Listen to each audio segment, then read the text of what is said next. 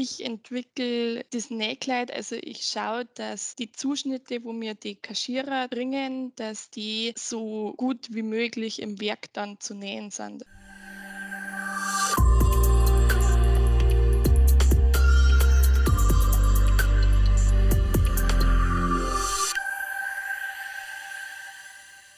Herzlich willkommen zur aktuellen Ausgabe unseres Drechselmeier Mitarbeiter Podcasts und damit auch zum dritten und letzten Teil unserer Miniserie Interieur.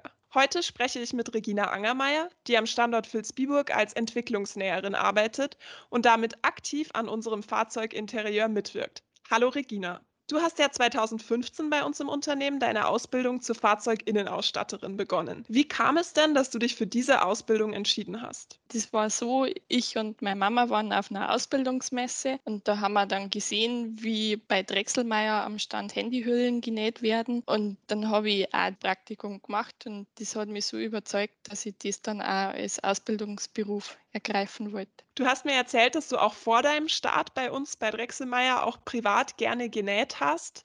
Ist das Nähen von Fahrzeuginterieur vergleichbar mit dem Nähen von Taschen oder Dirndeln oder ist es doch was komplett anderes?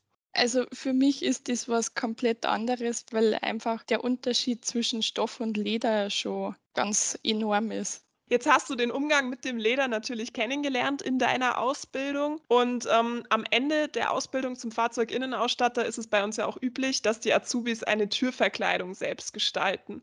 Für welche Materialien hast du dich denn da entschieden? Ich habe mich da für spezielles Leder, das nennt sich Krastleder, entschieden. Also das ist ohne große Nachbehandlung, das ist einfach nur gegerbtes Leder.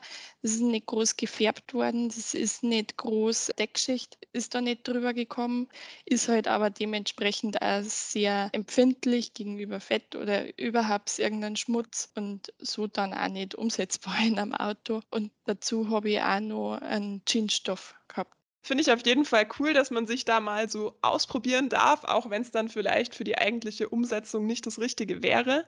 Aktuell arbeitest du ja bei uns als Entwicklungsnäherin. Was genau sind denn hier deine täglichen Aufgaben?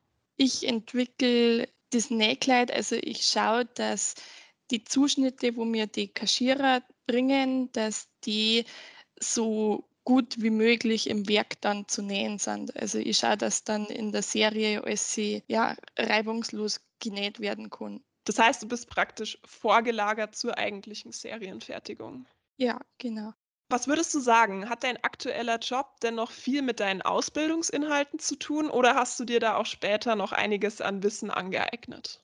Ich habe mir nur einiges an Wissen aneignen müssen, bin auch immer nur am Dazulernen und werde äh, bestimmt nie auslernen, weil sie mein Beruf, der ist einfach so vielfältig und ähm, entwickelt sich ständig weiter. Es gibt immer wieder neue Maschinen, neue Prozesse, wo man sie aneignen muss.